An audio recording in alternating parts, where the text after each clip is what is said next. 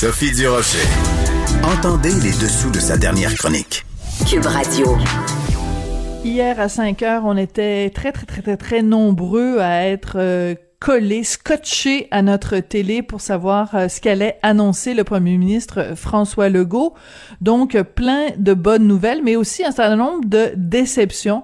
Entre autres, si vous aimez euh, faire du sport, aller au gym, soulever de la fonte, euh, ben c'est assez décevant parce que il y a seulement six régions au Québec où on va pouvoir réouvrir euh, les gyms. On va parler tout ça avec Gabriel Hardy. Il est le leader provincial du Conseil canadien de l'industrie du conditionnement physique, pardon, et il est propriétaire du gym Le Chalet. Monsieur Hardy, bonjour. Bonjour, Madame Zuracher, vous allez bien? Ben moi je vais très bien. Euh, la question est plutôt pour vous, Monsieur Hardy. Comment avez-vous réagi hier à 17h quand vous avez pris connaissance des nouvelles mesures de François Legault? Ben écoutez, c'est une réaction en deux temps. La, première réaction, c'est évidemment d'être très heureux là, pour les différents gyms et centres de studios de santé qui vont ouvrir un petit peu partout au Québec, euh, dans les six régions. On pense que c'est une très très bonne chose de donner accès à l'activité physique euh, et à la prévention. Euh, euh, en santé par l'activité physique à la population. Euh, les protocoles étaient déjà démontrés comme étant ultra efficaces euh, pendant l'été, période où ce qu'on a été ouvert dernièrement. Alors, on est très heureux pour eux. Et aussi, dans un même temps, un petit peu déçu, voire, voire très étonné même des, des, des, mm-hmm. conseils que le, le, le, le, docteur Arruda donne au gouvernement à l'effet de ne pas ouvrir le sport autant chez les jeunes que euh, tout ce qui est sport intérieur que l'activité physique euh, dans les zones rouges, euh, en priorisant les commerces au détail. donc, ce côté-là est un petit peu étonnant, sachant que le premier ministre a clarifié la situation en disant que lui et son cabinet étaient pour la réouverture du sport, mais que c'était sous les conseils du docteur Arruda euh, mm. qu'il ne rouvrait pas le sport et l'activité physique, les gyms. Donc, c'était un petit peu étonnant venant d'un médecin et avec toutes les études, la science qui sort comme quoi l'activité physique est et l'entraînement dirigé, l'accès à des professionnels permet non seulement d'améliorer sa santé physique, mais sa santé mentale. Euh, c'est un drôle de constat et un drôle de message qui est envoyé de prioriser, d'aller s'acheter du linge, de prioriser l'esthétisme euh, avant la santé physique et la santé mentale de la population. Est-ce que c'est euh, ça peut être parce que euh, quand on est euh, dans un salon de coiffure, on ne transpire pas, on ne, tu sais, on, on, on, respire pas fort, on est assis, on se fait couper les cheveux, ça prend 15, 20 euh, minutes, 30, euh, 45 minutes, puis après on s'en va. Dans un gym, euh, il y a tout cet aspect-là où on, on, on, respire fort, parfois on, on, crie, on pousse, tu sais, et, et que c'est de ce côté-là qu'il y a un danger. J'essaie de trouver une explication, Monsieur Hardy. Est-ce que ça ben, peut expliquer ça? Vous amenez un bon point, puis la logique, hein, puis le, naturel de notre pensée irait vers ce que vous dites là. Euh, donc, c'est très logique ce que vous présentez, puis ça pourrait appuyer la thèse que les gyms restent fermés. Maintenant, mm-hmm. si on regarde les statistiques et on regarde l'épidémiologie, écoutez, ça fait un certain temps là, que je représente l'ensemble des gyms du Québec, puis qu'on sort les statistiques, puis même quand on était ouvert, on, on, on suivait ça très précisément pour s'assurer que s'il y avait des éclosions, euh, on était capable de mm. comprendre ce qui s'était passé et tout ça. Mais écoutez, au Québec, il y a, je dis pas qu'il y a eu aucun cas, mais je dis qu'on n'est pas un milieu à risque, on n'a jamais été démontré comme un milieu à risque, et, il n'y a pas eu d'éclosion massive dans les gyms. Et là, je parle du Québec, je parle de l'ensemble du Canada, et même, mm. je pousse un petit peu plus loin, l'État de New York, au mois de décembre, à la fin du mois de décembre, ont fait une étude approfondie et, ah empirique énorme sur 20 millions de tests et plus de, tests que le nombre d'habitants. Et les gyms étaient le plus bas dans, la contamination, euh, le plus bas de l'échelle. Et, les, maisons étaient à 75% des places où est-ce que euh, se passait le virus.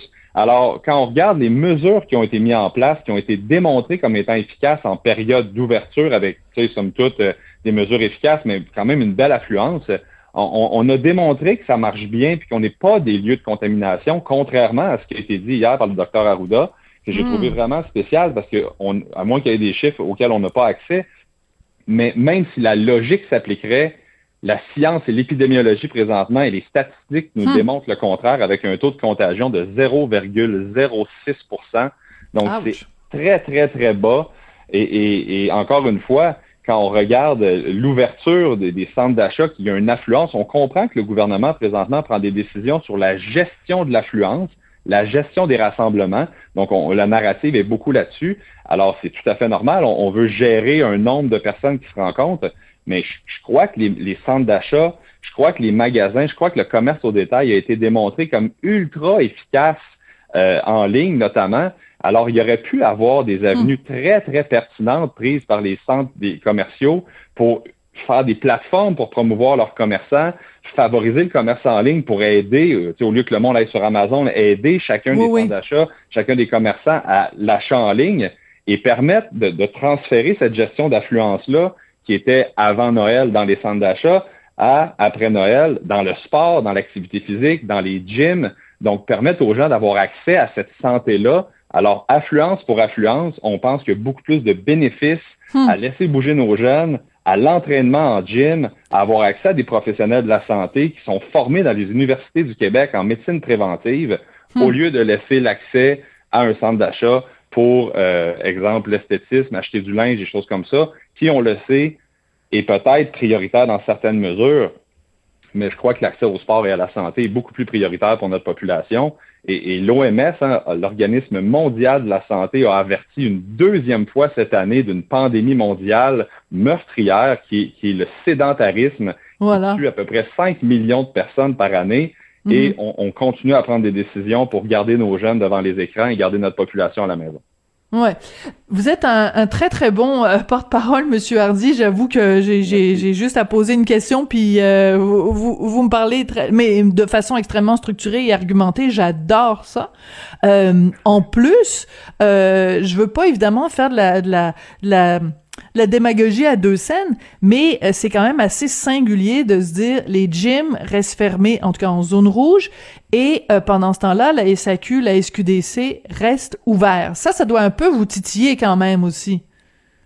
Ben, écoutez, si on suit la narrative, encore une fois, du gouvernement, puis qui est une narrative qu'on peut respecter, il n'y a pas de problème là-dessus, c'est de la gestion d'affluence. On sait que quand on s'en va dans une SAQ ou on s'en va dans une SQDC, on reste pas là pendant une heure, on n'est pas à côtoyer des gens, c'est gens, je sors, je fais ma commission, c'est pas trop long.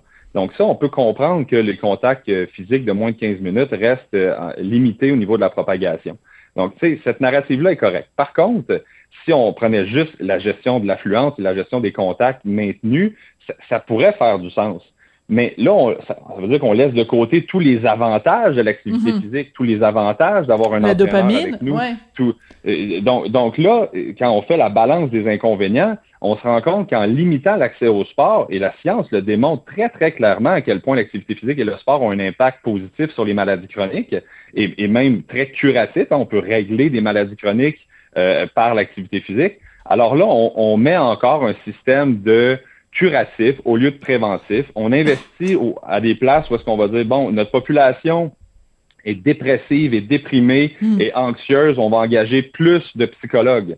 Mais au lieu d'aller en amont puis de travailler en avant puis de dire, OK, qu'est-ce que je peux faire, moi, pour sauver des coûts à mhm. mon système de santé? On sait notamment avant Noël, le premier ministre nous a parlé qu'il était en discussion avec chacune des provinces au niveau national pour avoir un plus grand apport du fédéral en matière de santé dans les provinces. Et la narrative est encore la même.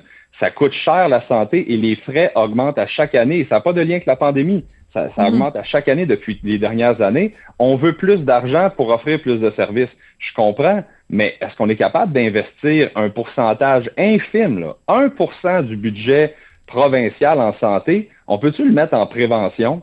Ben à favoriser l'activité physique, à mhm. présenter les avantages. Puis là, je peux vous en sortir le nombre de... L'obésité uniquement coûte 1,5 milliard de dollars au Québec, mhm. là, pas au Canada. Euh, c'est des, des montants astronomiques. Qu'est-ce qu'on peut sauver? 60% des diabétiques le, diabète peut être réglé à 60% par une pratique d'activité physique régulière. C'est hmm. énorme. après l'abandon du tabagisme sur les maladies pulmonaires, après l'abandon du tabagisme, qui on comprend numéro un, c'est l'activité physique qui, hmm. est suggérée à faire pour régler les maladies au niveau pulmonaire.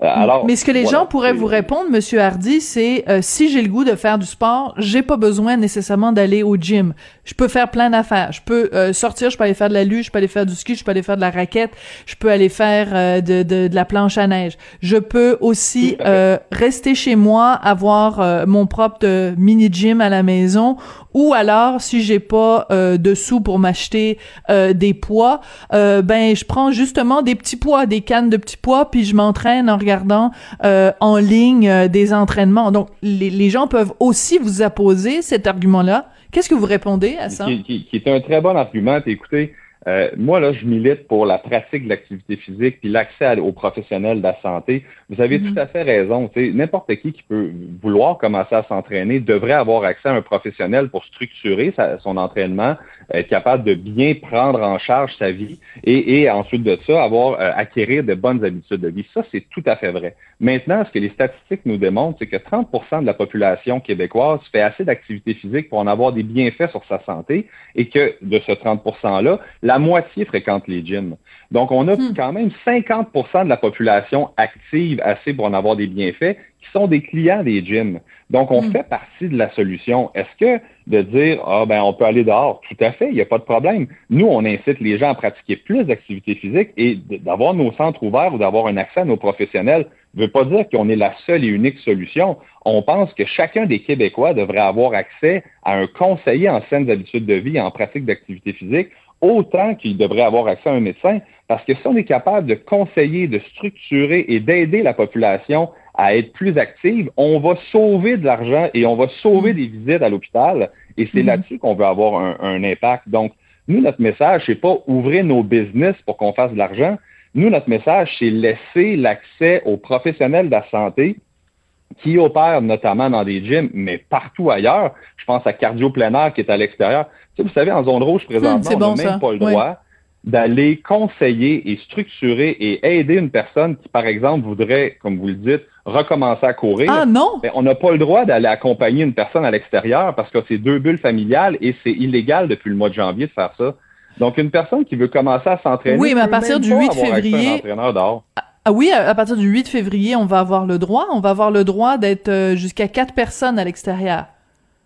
Ben, le, cas d'un professionnel n'a pas été clarifié encore et c'est ah, quelque chose qui avait été interdit à la partir du début janvier. Hmm. Donc, vous comprenez un peu la narrative qui est spéciale, de, puis nous qu'on comprend pas, nos kinésiologues et nos professionnels sont issus de milieux universitaires. Pourquoi un kinésiologue ou un professionnel de l'entraînement, une personne formée, peut pas peut pas travailler avec euh, de manière professionnelle là, autant qu'un physiothérapeute par exemple qui lui est là pour mm. régler le problème puis donner des conseils pour éviter les blessures. Pourquoi un kinésiologue ou un professionnel de la santé comme on est des, entraîneurs peut pas travailler avec une personne dans un gym présentement à deux mètres, structuré avec plein de mesures qui, qui marchent? Mm. Pourquoi les mesures pour les coiffeuses, les coiffeuses et les coiffeurs, barbiers, barbières sont efficaces?